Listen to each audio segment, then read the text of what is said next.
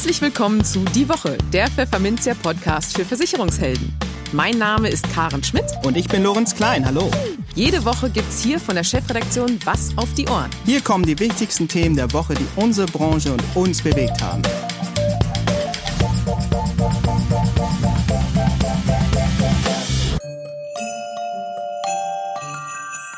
Moin aus Hamburg und herzlich willkommen zu Folge 23 unseres Podcasts. Heute ist Freitag, der 18. Dezember 2020. Und diese Themen haben wir für Sie. Matthias Behnken von der Fachhochschule Dortmund gehört zu den profiliertesten Versicherungswissenschaftlern der Republik. Mit ihm sprachen wir über die wirtschaftlichen Nöte von Maklerbetrieben und auch darüber, ob die Vertriebszahlen der Branche wirklich so gut sind, wie sie scheinen.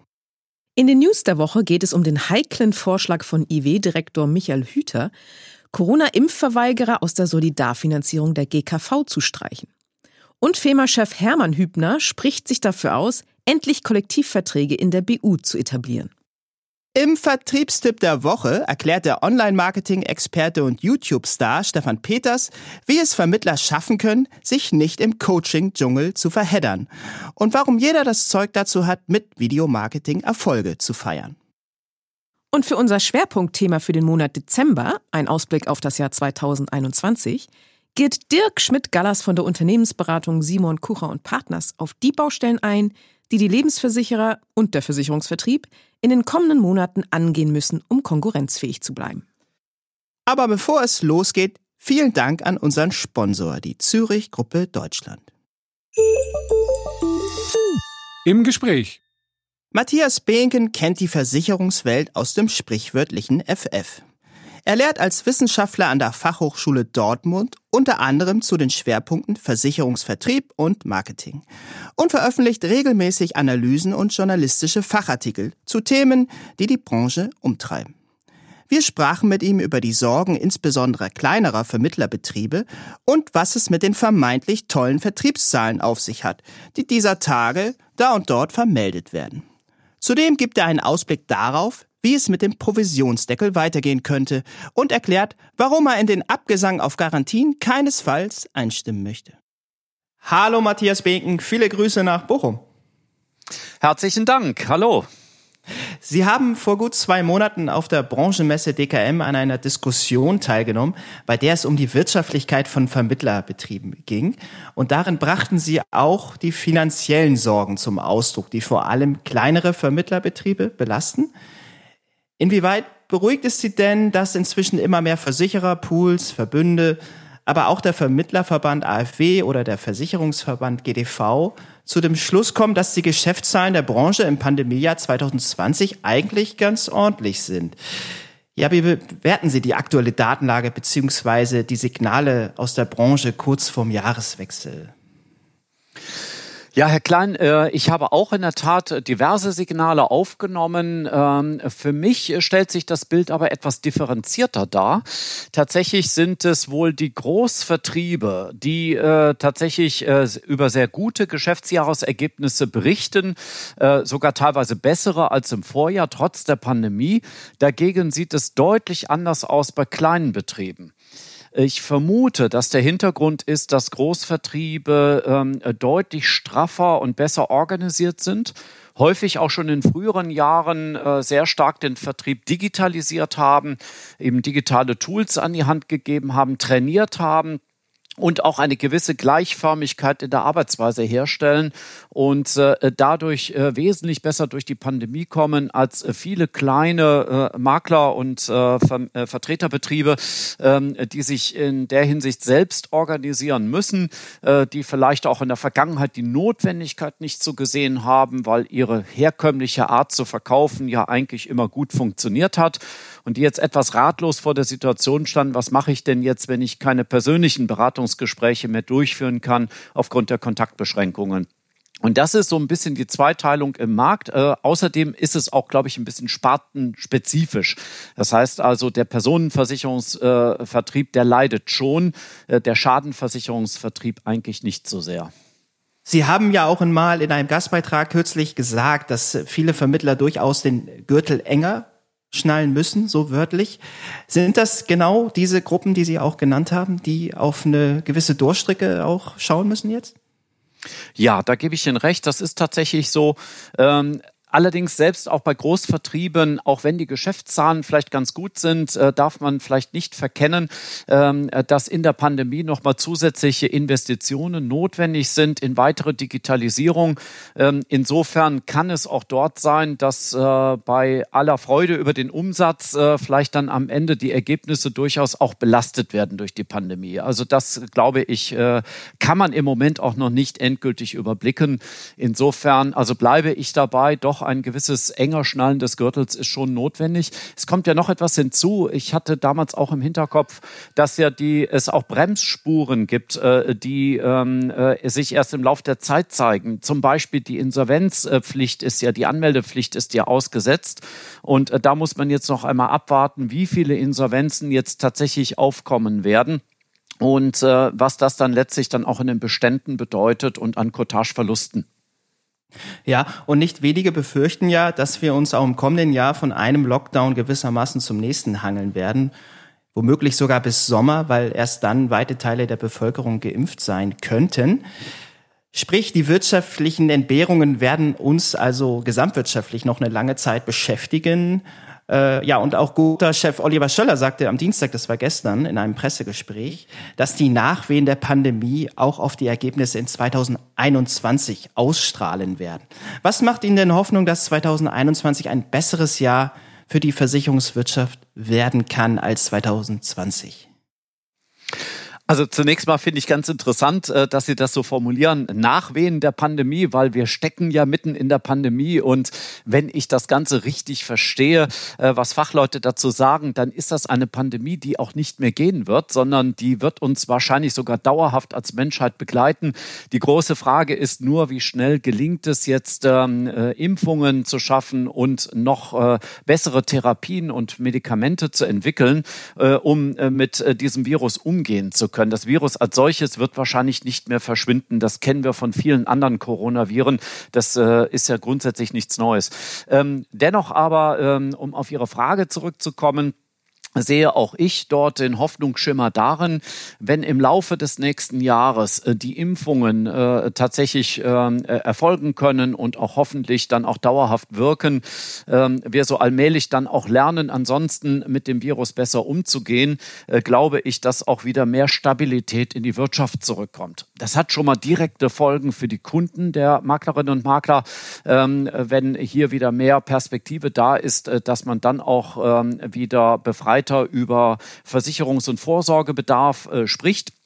Äh, auch bei Privatkunden, wenn nicht mehr die unmittelbare Gefahr droht, Sie haben es ja gerade zu Recht gesagt, dieses Auf und Ab von Lockdowns und wieder Lockerung, ähm, das bedeutet, das erlebe ich ja in meinem persönlichen Umfeld auch immer wieder äh, Kurzarbeit, wieder Rückkehr aus der Kurzarbeit.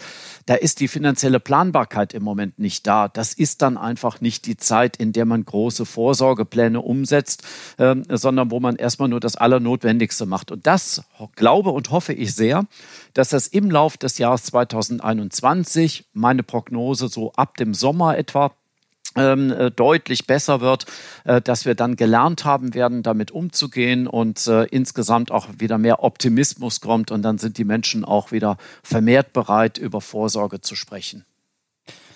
Ja, ein Nebeneffekt der Pandemie ist ja, dass die Politik ähm, eigentlich kaum Zeit hat für die klassischen Themen äh, Regulatorik in der Finanzwelt, sag ich mal. Ähm, das Finanzministerium hat sicherlich im Moment äh, gerade ganz andere Themen auf den Tisch. Ja, und Sie haben sich ja umfassend auch mit den Auswirkungen schon vor einigen Monaten äh, befasst oder beziehungsweise den möglichen Nutzen eines Provisionsdeckels in der Lebensversicherung. Wagen Sie hier schon eine Prognose, wie das Thema im nächsten Jahr weitergehen wird? Vielleicht sogar vor der Bundestagswahl noch aufgeschnürt wird? Ja, Herr Klein, also vor der Bundestagswahl glaube und äh, hoffe ehrlich gesagt ich auch nicht, äh, äh, dass äh, dieses Gesetz, was da vorgeschlagen worden ist, noch zur Realität wird. Es ist ja noch nicht mal ein Regierungsentwurf geworden. Das ist ja ein reiner Vorschlag, ein Referentenentwurf ähm, des äh, Bundesfinanzministeriums geblieben. Ähm, und die Positionen innerhalb der Großen Koalition liegen viel zu weit auseinander. Ich glaube, es wäre längst schon Gesetz geworden, wenn man vernünftigerweise das Paket wieder auseinandergenommen hätte und hätte gesagt, wir beschäftigen uns jetzt erstmal nur mit der Restschuldversicherung. Denn in der Restschuldversicherung gibt es in der Tat Probleme. Die sind von der BaFin aufgezeigt worden. Es gab auch aus Europa äh, Vorbilder dazu, äh, der PPI-Skandal in Großbritannien, äh, den man hier in Deutschland erst lange Zeit nicht wahrgenommen hat. Da hätte man eigentlich handeln können. Ich glaube, da hätte es auch einen recht breiten Konsens gegeben, auch in der Politik. Ähm, dagegen der Provisionsdeckel in der allgemeinen Lebensversicherung, also die zu Vorsorgezwecken gedacht ist, äh, das ist schlecht begründet und äh, deswegen finde ich es auch richtig, äh, dass zurzeit ähm, hier die Union dieses ganze Vorhaben haben in der Großen Koalition auch blockiert. Nach der Bundestagswahl aber werden die Karten neu gemischt werden. Da müssen wir abwarten, wer dann in die Bundesregierung kommt. Und äh, mein Eindruck ist, äh, äh dass äh, wenn beispielsweise die Grünen äh, möglicherweise in die Re äh, Regierung kommen, dass dann dieses Thema Provisionsdeckel erneut wieder Fahrt bekommt und wieder diskutiert werden wird. Und ich glaube, die Branche muss sich auch darauf einstellen, in der einen oder anderen Form ähm, nochmal über die Kosten in der Lebensversicherung kritisch, selbstkritisch nachzudenken. Und ähm, hier werden Veränderungen Veränderungen kommen.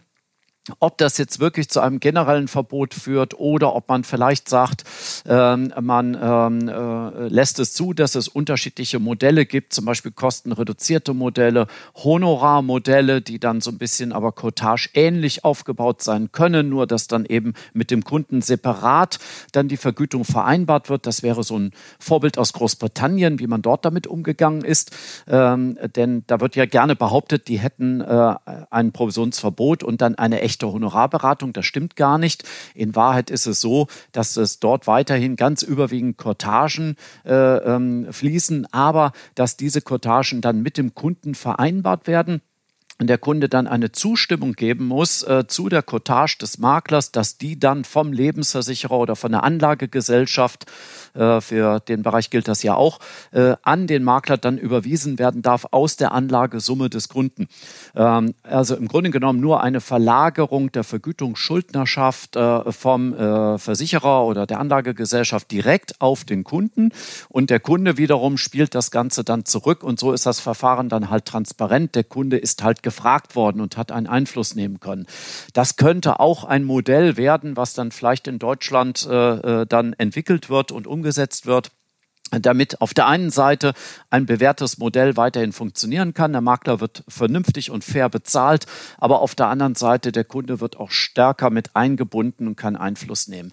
Das könnte dann möglicherweise eine Zukunft sein für das Thema Vergütung.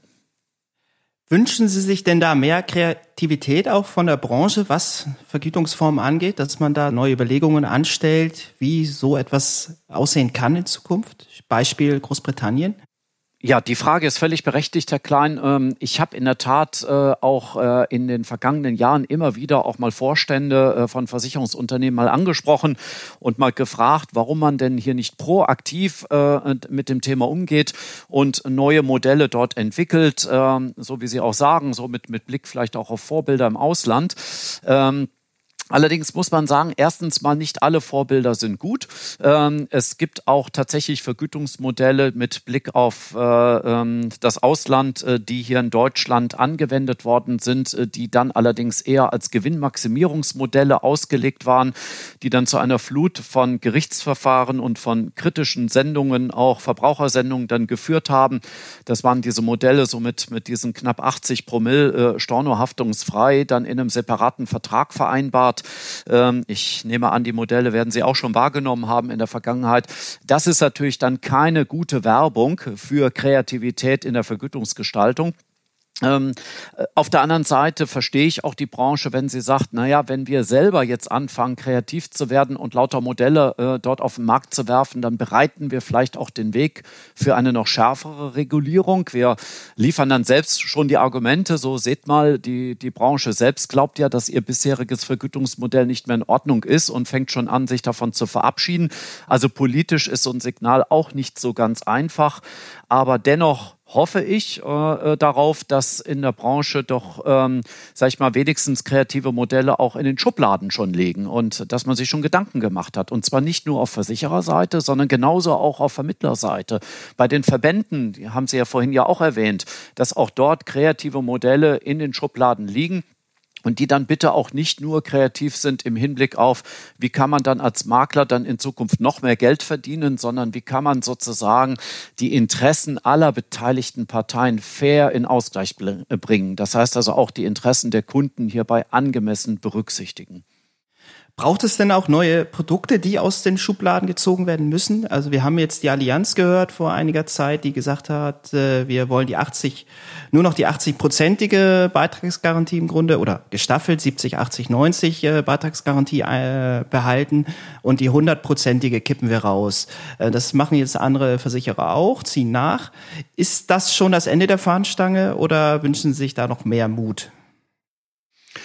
Ja, also was Sie dort äh, beschreiben, das ist ja tatsächlich der Trend, äh, äh der ja allgemein verbreitet ist, die 100% Beitragsgarantie. Ähm, man muss fairerweise dazu sagen, die jährliche 100% Beitragsgarantie. Wir reden dabei jetzt nicht über endfällige Garantien, denn die kann man auch mit 100% durchaus noch darstellen. Aber diese jährliche zwingende Gutschrift, das ist tatsächlich mit heutigen Zinserträgen nicht mehr äh, darstellbar. Und dass sich dort die Versicherer daraus verabschieden, das, das war auch eigentlich überfällig. Ähm, auf der anderen Seite ähm, äh, stimme ich nicht mit ein in den Abgesang auf die Garantie generell, denn man darf eins nicht vergessen ähm, äh, alle Modelle, die ohne, komplett ohne Garantie laufen, auch hier gibt es wieder Vorbilder im, Außen, äh, im, im Ausland, ähm, sind Modelle, die dann auch sehr stark, naturgemäß sehr stark im Wert schwanken. Und wenn Sie das so in der Breite umsetzen, wenn Sie dort also dann Menschen eine Altersvorsorge ähm, verkaufen und ihnen dann es aber überlassen, ähm, selber mit dem Risiko zu leben, wie stehen denn gerade die Kurse, wenn ich jetzt blöderweise gerade nur mal das Rentenalter erreicht habe? Haben wir gerade eine gute Börsensituation oder haben wir gerade einen Börsencrash? So zum Beispiel in dieser ersten Zeit nach der Finanzkrise. Wer dann zu der Zeit blöderweise gerade 65 oder 67 geworden ist, und sein Altersvermögen äh, brauchte, wie, das, äh, wie wir das reihenweise gesehen haben in den Niederlanden, in Großbritannien, in den USA, in Schweden, in all diesen Ländern, die immer als Vorbilder genannt werden, der rein renditeoptimierten, flexiblen Altersvorsorge ähm, Anlagemodelle, ähm, dann sehen wir dort auch überall, dass das einen erheblichen sozialen Sprengstoff mit sich bringt. Dass die Menschen, die davon betroffen sind, äh, die Situation nicht verstehen, dass ihre Altersrente dann wesentlich geringer ausfällt als erwartet ähm, oder dass sie deutlich länger arbeiten müssen als ursprünglich geplant. Und ich glaube, wenn ich sehe, wie schwer sich die Menschen hier in Deutschland schon alleine tun, beispielsweise jetzt aktuell mit den Pandemiebeschränkungen, dann wird das noch viel schwieriger, wenn man irgendwann in der Breite Altersvorsorge dann nur noch, sage ich mal, in einer komplett garantiefreien oder garantiearmen Form hat und es den, das Risiko vollständig bei den Menschen ablädt. Ich, deswegen bin ich der Meinung, dass wir weiterhin vernünftige, versicherungsmathematisch darstellbare Garantien aber weiterhin brauchen. Ganz ohne Garantien, glaube ich, geht es nicht. Abgesehen davon stellt sich ja dann auch irgendwann mal in Frage, was hat dann überhaupt Versicherung noch für ein Alleinstellungsmerkmal? Dann kann man eigentlich sozusagen ja gleich auf die Versicherung verzichten und eine reine Kapitalanlage machen. Da gibt es auch eine Menge Verbraucherschützer, die das ja auch so empfehlen, ähm, die aber dann alle nicht die Frage beantworten, wie ist es denn dann aber beispielsweise im Alter, äh, wenn ich dann halt eben jetzt nun mal älter werde als die Statistik, wenn ich sie schlage, äh, aber dann leider dann eben mein selbst dann zu verwertendes das Vermögen aufgebraucht ist. Darauf haben Verbraucherschützer in der Regel keine Antwort oder nur die Antwort, naja gut, dann sollte man vielleicht im Alter noch mal schnell gegen Einmalbeitrag eine Rente kaufen, ohne dann zu erklären, woher dann diese gegen Einmalbeitrag gekaufte Rente, ohne also vorher jahrzehntelang etwas aufgebaut zu haben, denn dann noch eine Rendite wieder erzielen soll. Also da beißt sich die Katze etwas in den Schwanz. Deswegen bin ich persönlich ein Freund davon, ähm, als Versicherungswirtschaft weiterhin Garantien auch zu bieten in einem vernünftigen darstellbaren Maß, zum Beispiel nur endfällig oder wenn es laufend sein muss, dann eben unter 100 Prozent, so wie Sie gerade sagen. Ähm, aber hier nicht ganz von diesen Garantien wegzugehen und auch weiterhin zu sagen, das ist ein Alleinstellungsmerkmal der Branche, Garantien auch über lange Zeit hin gewähren zu können und damit einen Ruhestand auch finanziell abzusichern. Von diesem Alleinstellungsmerkmal sollte man sich besser nicht verabschieden. Ja, da bedanke ich mich für dieses Plädoyer und natürlich auch für das Gespräch. Äh, schöne Weihnachten, Matthias Binken, wünsche ich schon mal von hier aus und kommen Sie gut und gesund ins neue Jahr. Bis zum nächsten Mal. Das wünsche ich Ihnen ganz genauso. Herzlichen Dank für das Gespräch. Die News der Woche Teil 1. Uiuiui, ui, ui. da hat sich aber einer in die Nesseln gesetzt. Genauer Michael Hüter, Direktor des Instituts der deutschen Wirtschaft in Köln. In einem Gastkommentar für das Handelsblatt warf Hüter in dieser Woche die Frage auf, ob Impfverweigerer bei einer Corona-Erkrankung ihren Versicherungsschutz verlieren sollten. Konkret geht es Hüter um die sogenannten Querdenker, die nicht nur den Anspruch hätten, unzweifelhaft Recht zu haben oder bereit seien, sich selbst besonderen Risiken auszusetzen, wie es der IW-Direktor formuliert. Das Bedenkliche an dieser Bewegung sei vielmehr die willentliche Inkaufnahme der Schädigung anderer, schreibt Hüter weiter. Und er stellt alsdann die Frage, wie sich diese negativen externen Effekte internalisieren ließen. Ein Vorschlag sei es daher zu prüfen, ob Impfverweigerer ohne medizinische Indikation wegen der aus ihrem Verhalten resultierenden externen Effekte dadurch sanktioniert werden können, dass bei ihnen kein Versicherungsschutz im Falle einer Covid-19-Erkrankung besteht. Die subjektiv empfundene Eintrittswahrscheinlichkeit sei für die Querdenker niedrig, da sie das Risiko des Coronavirus ja eher verharmlosen. Der finanzielle Schaden bei Eintritt sei aber groß, so Hüter, was Anreizwirkungen haben sollte, so der IW-Direktor weiter. Die Impfgegner würden durch diesen Schritt nicht aus dem Gesundheitsschutz an sich herausgenommen, betont Hüter, aber eben aus der solidarischen Finanzierung. Hüter weiter. Natürlich, das geht erst einmal nur in der gesetzlichen Krankenversicherung. Und ja, es ist eine teilweise Abkehr des Solidarprinzips. Dem steht aber das Schutzinteresse der Solidargemeinschaft vor übergebührlicher Inanspruchnahme entgegen. Hüter betont, dass diese Debatte verdeutliche, wie sehr uns die Pandemie in ethische Dilemmata führt. In schwierigen Zeiten seien unangenehme Fragen aber erlaubt. Der Shitstorm auf unserer Facebook-Seite folgte prompt. Jeder Verfassungsrichter fällt lachend vom Stuhl, wenn er sie es das liest. Und die Anwälte, die das durchboxen, ebenso, schreibt ein Besucher dort. Der Nächste, der seine fünf Minuten Ruhm haben will und sich bar jeglichen Rechtsrahmens populistisch äußert, kritisiert ein anderer Leser in eine ähnliche Richtung. Und wieder ein anderer stellt die Frage auf, müssen die Raucher ihre Krankenkosten ebenfalls selbst bezahlen? Oder die Übergewichtigen, die Sportler oder alle Menschen, die irgendein Risiko eingehen oder bereits ein Risiko sind? Wir halten fest, das Thema Corona erhitzt nach wie vor ordentlich die Gemüter. Und das, so können wir einen ziemlich sicheren Ausblick auf das kommende Jahr geben, wird 2021 auch bestimmt so bleiben. Der Vertriebstipp. Wenn es in der Versicherungsbranche einen Preis für den besten Stand-up-Comedian geben würde, hätte Stefan Peters wohl beste Gewinnaussichten. Seine Satirevideos über naive Verbrauchersendungen, die sich an der ach so bösen Versicherungsbranche abarbeiten, haben längst Kultstatus erreicht. Peters ist ein gefragter Experte, wenn es um Video- und Online-Marketing für Versicherungsvermittler geht. Denn er schafft es, Wissen zu vermitteln und zugleich zu unterhalten. Dass der Spaß in seiner Arbeit trotz des Stimmungskillers Corona nicht zu kurz kommt, davon überzeugen Sie sich nun im folgenden Interview am besten selbst. Moin Moin nach Leopoldshöhe. Stefan, ich grüße dich. Ja, Lorenz, hi, grüß dich auch. Stefan, du hast dich vor einer Woche in einem Video auf Facebook über das ungeheure Nervpotenzial von selbsternannten Coaches lustig gemacht, die scheinbar wahllos Leute auf gut Glück ansprechen oder anmelden, wobei es Anhauen wohl eher trifft. Und die zum Beispiel damit werben, die Kundenkommunikation des Umworbenen auf ein neues Level zu bringen. Ja, und das Fazit, das du in deinem Parodievideo ziehst, lautet, es gibt Coaches, die richtig gut sind und dich voranbringen und jene, die nicht einmal das Startgespräch richtig können. Weiter sagtest du zum Schluss des Videos, ich kümmere mich jetzt wieder um die wichtigen Dinge als Unternehmer. Und das ist, seinen Aufgaben, seinem Marketing und seinen Verpflichtungen nachzugehen, weil die bringen mich wirklich weiter. So. Lange Vorrede. Das klingt bestechend einfach, was du da gesagt hast, aber wie können es Vermittler denn schaffen, sich auf die wirklich relevanten Themen zu konzentrieren, ohne Gefahr zu laufen, sich in zahllosen Coaching- und Trainingsmaßnahmen zu verzetteln? weil, ja schließlich den Vermittlern regelrecht eingebläut wird, so mein Eindruck, sich tagtäglich zu verbessern, zu optimieren im Sinne des Kunden. Ja, und welchen Rat kannst du da unseren Hörern heute mitgeben? Ja, ich bin ziemlich überrascht. Ihr habt mein Video wirklich komplett geguckt, ne? Na klar. Hat da einer mitgeschrieben oder was? That's the job. Ja, okay. Das, okay, das war jetzt, gut, Lorenz, das war jetzt relativ viel auf einmal.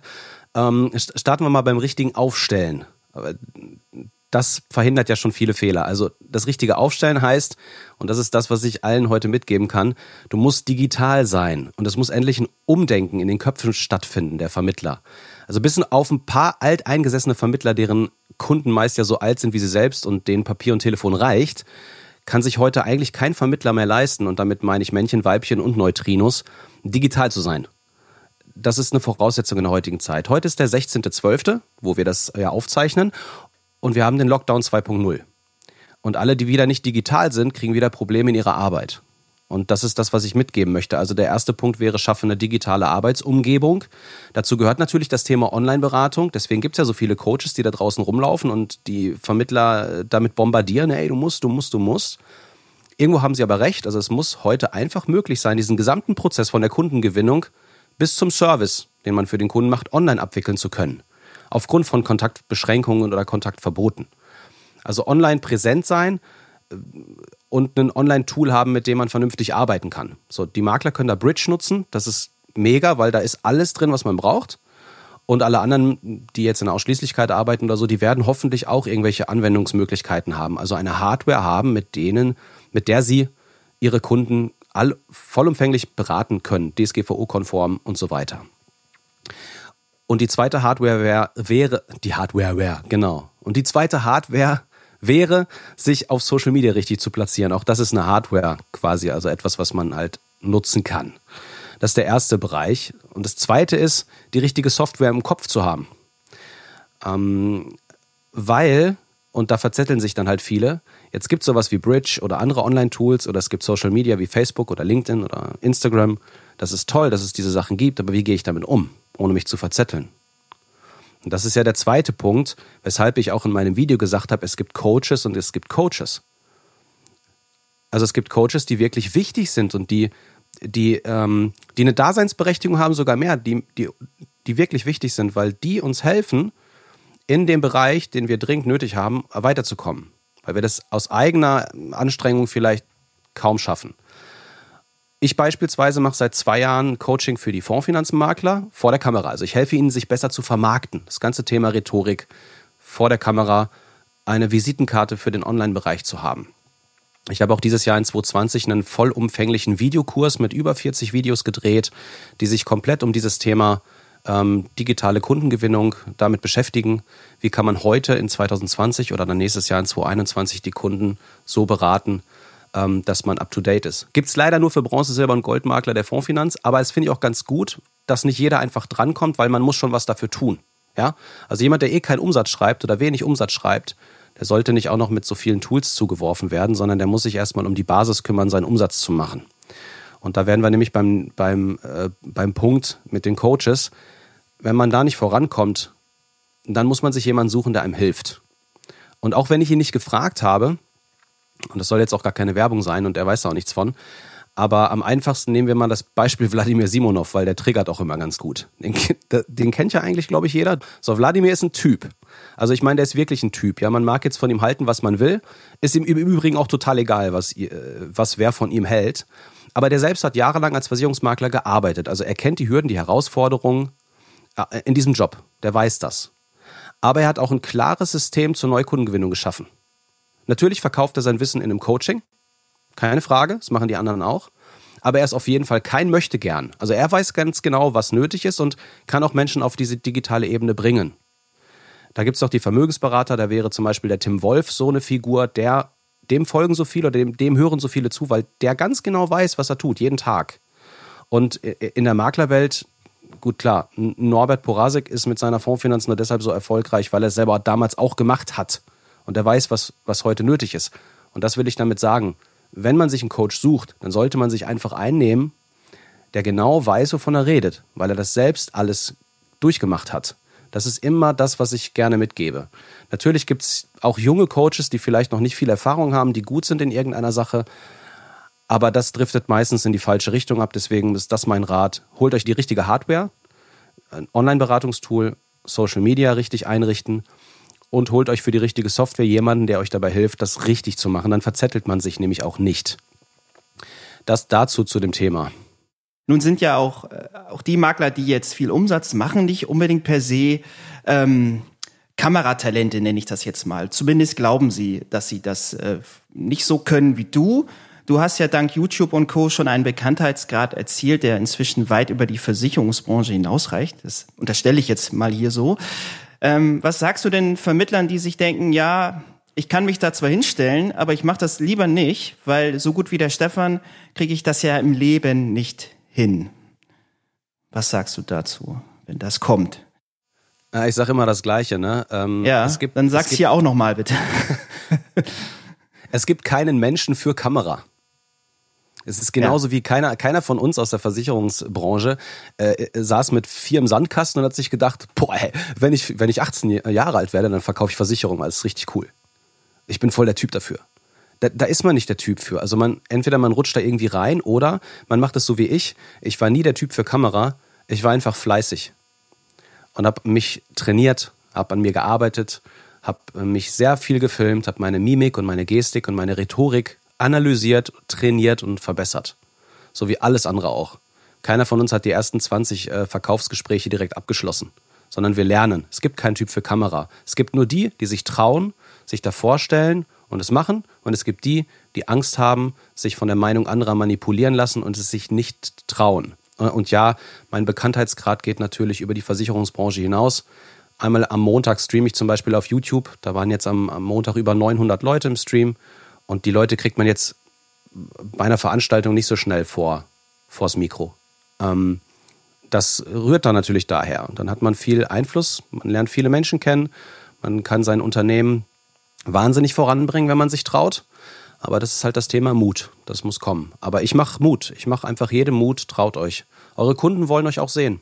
Mut ist das Stichwort. Ähm, ich würde nämlich jetzt gerne noch mal auf das Video eingehen, was du. Das Video ist hängen geblieben, ne?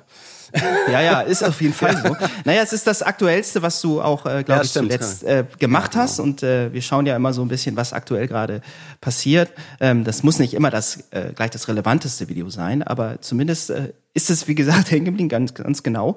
Und ja. ähm, es hat ja, das Video hat ja auch eine, spricht ja auch darüber hinaus, nämlich auf einen Sachverhalt, mit dem ich, mit den, den ich jetzt mal mit dir gerne besprechen möchte, und zwar, wie das mit den Anwälten denn so ist. Oh, ähm, ja. Weil du richtest dich ja am Ende des ähm, des Videos direkt nochmal an die Coaches, die, die du aufs Korn genommen hast und sagst, es ist alles Spaß, nur ironisch gemeint, ihr müsst mir nicht gleich eure Anwälte auf den Hals setzen. Ihr müsst das wie ein Coaching sehen. Ja, sehen denn äh, deine Opfer das dann auch so entspannt, beziehungsweise ist es denn auch schon mal vorgekommen, dass du Post vom Anwalt bekommen hast, weil sich da jemand, ähm, weil da jemand eben keinen Verspa äh, Spaß verstanden hat, hat an der Stelle?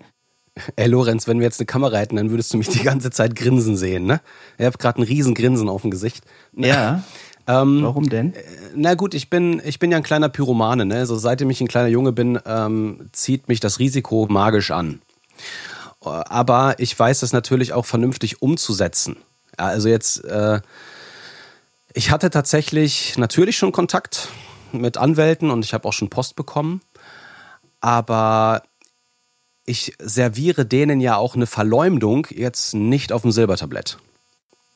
Sondern ich benutze oder gebrauche ja oftmals das Stilmittel der Satire und äh, damit bin ich nicht wirklich angreifbar. Also jeder kluge Coach würde jetzt meine Reichweite und meinen Humor für sich nutzen, das Ganze umdrehen und eigenes Marketing für sich betreiben. Aber ja, ich habe schon mal Briefe und auch schon mal einen Anruf von einem Anwalt bekommen. Den habe ich aber sehr hart angegangen im Telefonat und äh, ich habe dem gesagt, wo es lang ging. Und der hat dann das Telefonat beendet mit den Worten, ja, okay, dann werde ich erstmal nochmal mit dem Herrn XY sprechen. Und dann hat er auch wieder aufgelegt. So, warum?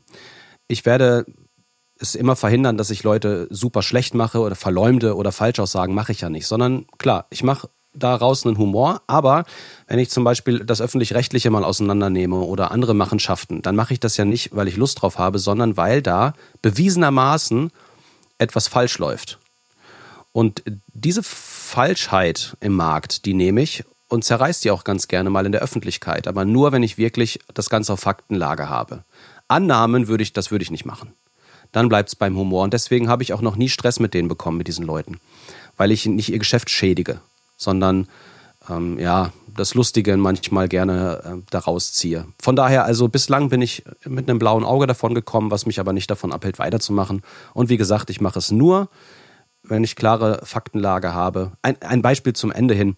Ich habe mal jemanden hochgenommen, der hatte auf seiner Homepage ähm, eine Falschaussage, eine ganz klare, offensichtliche Falschaussage und eine Machenschaft, wo ich sage, als Versicherungsmakler kann man sowas einfach nicht machen. Das geht, das geht gar nicht.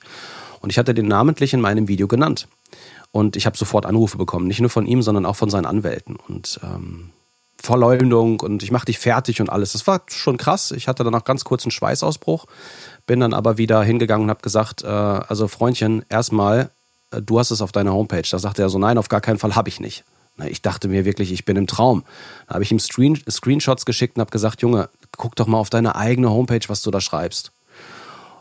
Ja, und das ist ihm dann auch aufgefallen. Dann habe ich gesagt, ich mache doch sowas nicht ohne Grund. Ja, und dann haben wir uns dann am Ende natürlich friedlich geeinigt. Er war sogar sehr dankbar am Ende.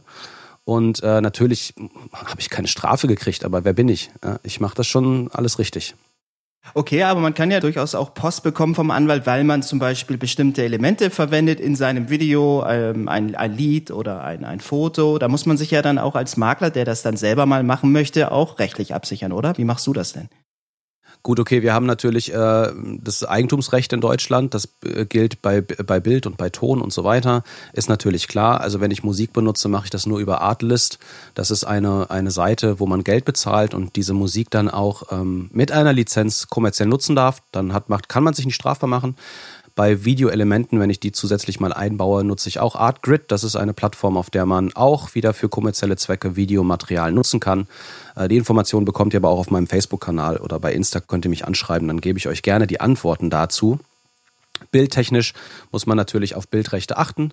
Na klar. Deswegen kriege ich ja auch, wenn ich auf YouTube, äh, auf meinem YouTube-Kanal manchmal die die Zerstörungsvideos vom öffentlich-rechtlichen mache, da werde ich regelmäßig, ja, da kriege ich immer so Strikes und werde verwarnt, weil ich Bildmaterial von anderen benutze. Das ist aber mein Risiko. Äh, ich mache daraus ein eigenes Werk. Damit bin ich da in einer Grauzone und die können mich höchstens äh, um meinen Content bringen, aber viel mehr nicht. Ich sage aber ganz klar an alle Makler da draußen, wenn ihr Material von anderen benutzt, holt euch vorher die Erlaubnis. Bei Bild und Ton gibt es Anbieter am Markt, die ihr ohne Bedenken benutzen könnt. Lieber Stefan, danke für das wunderbare Gespräch. Mich sehr gefreut, dass du Zeit gefunden hast in dieser stressigen Vorweihnachtszeit. Ja, und ich wünsche dir nun ein entspanntes Weihnachtsfest schon mal, einen guten Rutsch und alles Gute für das neue Jahr. Vielen Dank, Lorenz, und äh, euch auch alles Gute. Die News der Woche Teil 2. 75 Prozent aller Neuverträge in der Berufs- und Fähigkeitsversicherung werden von den BU-Versicherern ohne Prämienzuschlag und Leistungsausschlüsse angenommen.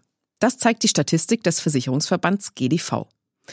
Nun, diese Statistik mag zwar stimmen, erzähle aber nicht die ganze Geschichte, findet Hermann Hübner, Vorstandsvorsitzender der FEMA Versicherungsmakler Genossenschaft. Denn eine aktuelle Umfrage unter den Maklerpartnern der FEMA zeigt, dass der BU-Kunde in aller Regel eine gesundheitliche Vorgeschichte hat, wie Hübner berichtet. So erklärten lediglich 17 Prozent der befragten Makler, dass allenfalls eine Minderheit ihrer Kunden, nämlich höchstens 25 Prozent, gar keine angabepflichtigen Vorerkrankungen machen müssten. Kerngesund ist also eher die Ausnahme. Das gilt selbst bei jungen Kunden. Das zeigt sich auch daran, dass satte 88 Prozent der Makler laut FEMA mit anonymen Risikovoranfragen arbeiten. Demnach ist also keineswegs gewiss, dass Makler ihre vorerkrankten Kunden bei den Versicherern reibungslos unterbringen können. Es werden natürlich fast nur noch dort Anträge gestellt, wo eine Annahme wahrscheinlich ist, fasst Hübner das Lagebild zusammen. Anders gesagt, bei Versicherern, wo eine Voranfrage zu scheitern droht oder ein Zuschlag oder ein Ausschluss wahrscheinlich sind, versuchen die Makler gar nicht erst ihr Glück. Die durchaus respektabel klingenden 75 Prozent ohne Ausschlüsse des GDV erfordern also einen gewissen Aufwand seitens der Makler. Und nicht selten reicht es am Ende trotzdem nicht für einen lupenreinen BU-Vertrag. FEMA-Chef Hübner würde Vermittlern diesen Ärger gerne ersparen und fordert daher Rahmen- bzw. Kollektivverträge in der BU flächendeckend einzuführen. Für den Vermittler wäre es eine enorme Entlastung, wenn er nicht mehr entscheiden müsste, ob jeder Schnupfen angegeben werden muss, weil er theoretisch ja von einer Allergie herrühren könnte, sagt er. Warum macht man die Kollektivlösung also nicht zum Standard, fragt Hübner. Die FEMA habe bereits einen solchen Kollektivvertrag mit einem Versicherer geschlossen. Dieser steht allen FEMA-Mitarbeitern, den angeschlossenen Maklern sowie allen Ehe- oder Lebenspartnern sowie deren Kindern offen. Es gehe also, so der Appell des FEMA-Chefs. Man könnte zwei Varianten im Markt etablieren, schlägt er weiter vor. Eine mit der üblichen Gesundheitsprüfung und eine, die lediglich eine allgemeine Gesundheitserklärung des Kunden vorsieht und zur Sicherheit mit einer Höchstrente gedeckelt ist. Außerdem wäre ein Zuschlag von 5% denkbar, damit der Kollektivversicherer eine größere Kalkulationssicherheit bekomme. Wirklich kranke Kunden würden durch die Gesundheitserklärung herausgefiltert, erklärt Hübner. Zugleich werde der vor drei Jahren erlittene Kreuzbandriss, der heute keine Probleme mehr bereite, keine Rolle mehr im Antrag spielen.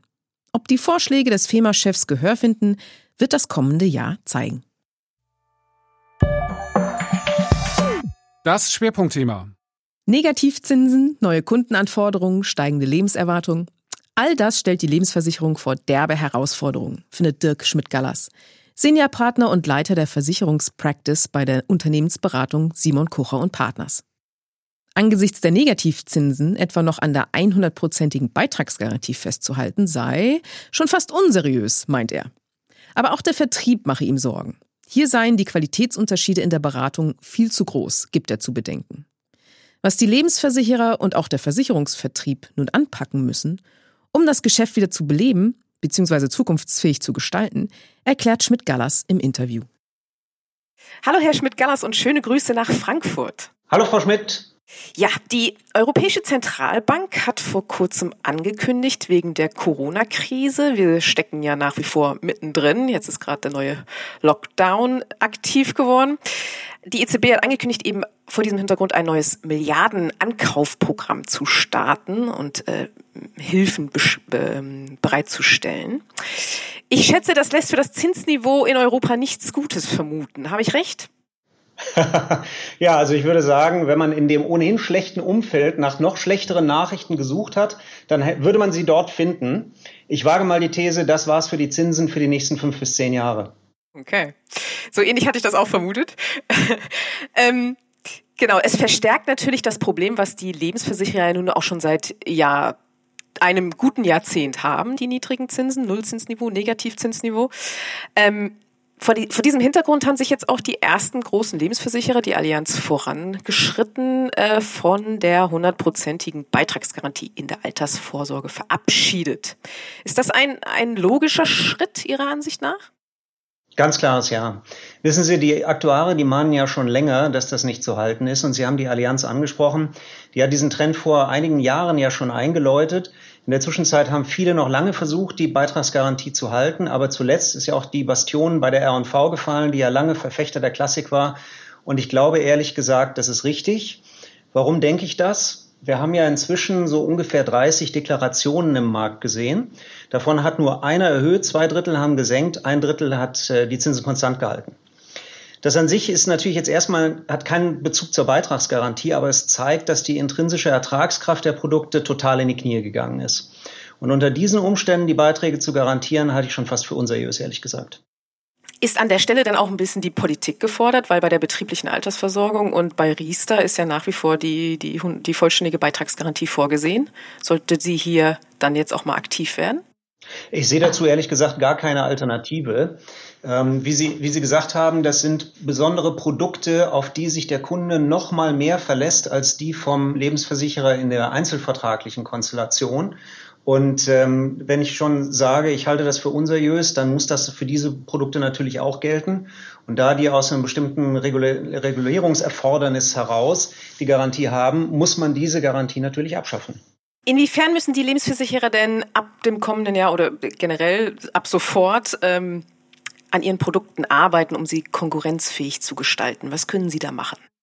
Naja, wissen Sie, man hat sich ja eigentlich schon in der Vergangenheit fragen müssen, was kann der Versicherer eigentlich besser als andere Finanzinstitutionen? Und lange Zeit galt, der Versicherer hat eigentlich zwei Kernvorteile, die Garantie und die Biometrie. Und wenn man ehrlich ist, professionell investieren konnten auch andere schon immer. Das ist also nicht der, der große Differenzierungstreiber. Wenn jetzt die Garantie wegfällt, bleibt also im Wesentlichen die Biometrie. Aber wissen Sie, das ist ein ganz, ganz wichtiges Geschäft, nicht nur für die Versicherer, sondern auch gesamtgesellschaftlich.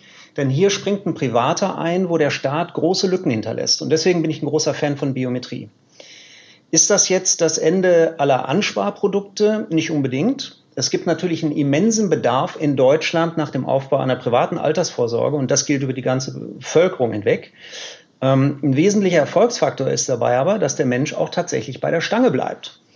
Und was ich damit meine ist, die Welt ist voller Konsumverlockungen und natürlich macht der Kauf eines Fernsehers erstmal mehr Spaß als die Vorsorge fürs Alter. Deswegen sind aber auch so die bisherigen Dauerschuldverhältnisse eines klassischen Versicherungsvertrags eigentlich ein tolles Instrument, um dafür zu sorgen, dass der private Vermögensaufbau auch tatsächlich gelingen kann, zum Beispiel eben über die BAV. Aber eins ist auch klar, Sachlage an den Finanzmärkten zwingt zu einer Neuausrichtung der ganzen Organisation auf die Biometrie. Denn wie gesagt, das ist der wesentliche verbleibende Kernvorteil des Versicherers. Und auf Altersvorsorgeseite dann auf Fondspolicen? Ja, sie werden äh, vermutlich gar nicht anders äh, einen Return produzieren können. Und äh, wir werden natürlich auch nochmal über das Thema der Vergütungssysteme sprechen müssen, etc.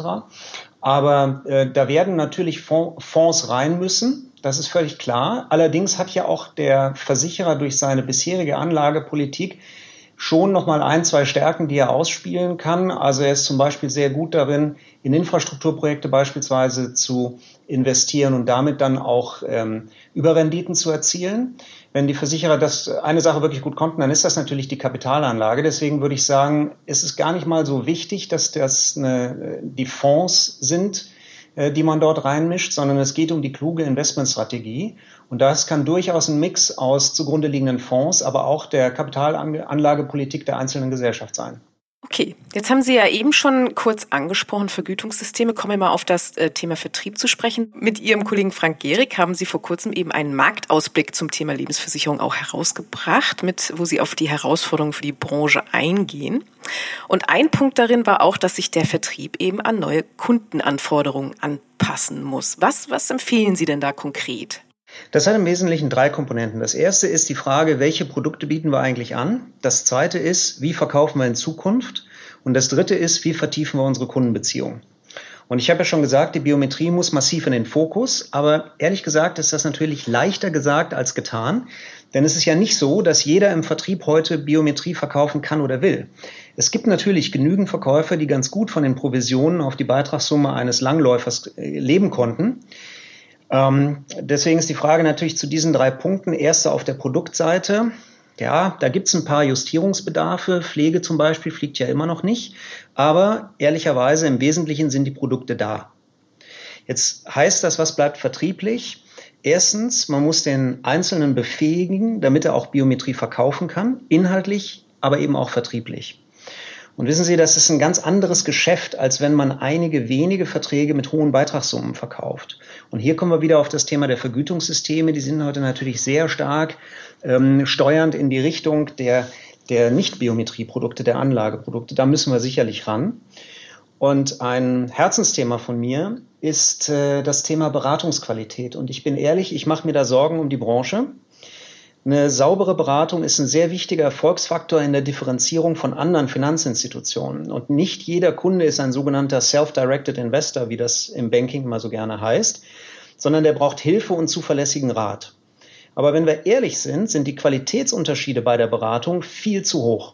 Und das gilt auch innerhalb ein und derselben Gesellschaft. Das schadet der Branche und dem Einzelnen. Und deswegen glaube ich, was wir jetzt brauchen, sind digitale Verkaufsprozesse, die den Vermittler unterstützen und nicht ersetzen.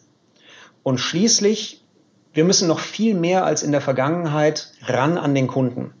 Mal Hand aufs Herz an alle Vertriebsvorstände gefragt, wie oft spricht der Vermittler mit einem Kunden im Schnitt? Und unser Erfahrungswert ist, das ist seltener als einmal im Jahr. Und das ist ehrlicherweise keine Kundenbindung. Was man jetzt also braucht, sind wertvolle Kontaktpunkte mit den Kunden. Die identifiziert man und spielt sie systematisch über alle Kanäle und Beteiligten. Okay, was, was könnten diese Kontaktpunkte, wo könnten die zum Beispiel sein?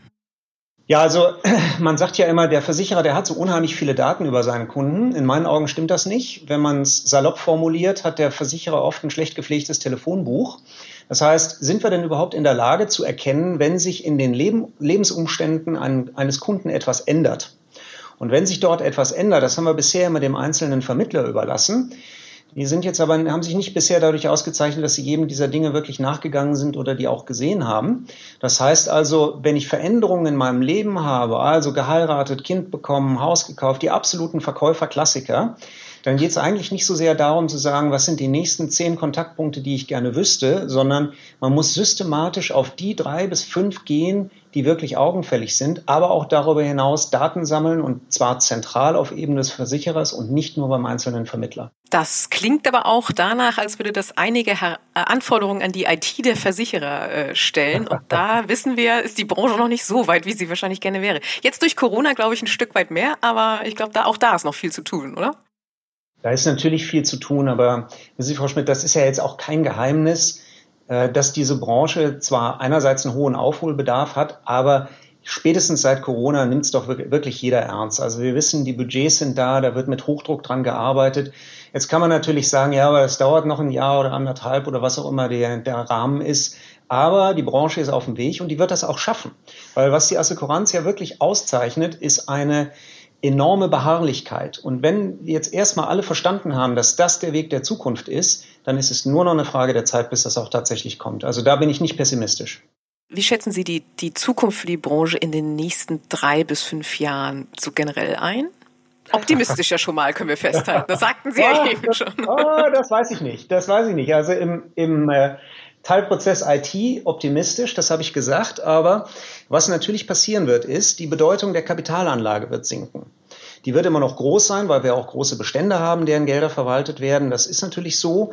Aber trotzdem wird dieser Wandel große Einschnitte mit sich bringen. Denn man muss auch wissen, dass das Anlageergebnis in der Vergangenheit natürlich erheblich dazu beigetragen hat, diesen Riesenapparat eines Versicherers zu finanzieren. Das heißt, da stehen dann in der Folge natürlich auch viele Jobs auf dem Spiel. Ich denke, auch die Vertriebe werden sich anpassen müssen. Das wird nicht jeder können und wollen. Auch weil das Zusammenspiel zwischen digital und persönlich ja jetzt neu verhandelt wird. Ja, und schließlich, der Kunde wird immer digitaler und das zwingt den Versicherer natürlich dazu, sich schnell zu erneuern. Das haben wir eben schon mal besprochen. Das kostet viel Geld und Mühe, geht aber nicht anders. In der Summe muss ich aber sagen, gemütlich wird das alles nicht aber spannend auf jeden Fall. Herr Schmidtgas, vielen, vielen herzlichen Dank fürs Gespräch. Sehr, sehr interessante Einsichten. Vielen Dank. Ich danke Ihnen sehr herzlich für die Gelegenheit. Ihnen und allen Hörern frohe Weihnachten und einen guten Start in ein neues Jahr. Ne? Bis dann. Und damit sind wir für dieses Jahr durch mit unserem Podcast. Schön war's. Und ab Januar geht's dann natürlich weiter. Am 8. Januar, um genau zu sein. Mit frischen Themen des neuen Jahres. Verpassen Sie nix und abonnieren Sie heute noch die Woche auf einer der gängigen Podcast-Plattformen. Dann bleibt uns nur noch Ihnen trotz Corona ein wunderschönes Weihnachtsfest zu wünschen und einen guten und vor allem gesunden Start ins neue Jahr, das hoffentlich wieder etwas jovialer wird als 2020. Machen Sie es gut, Ihre Karin Schmidt und Ihr Lorenz Klein.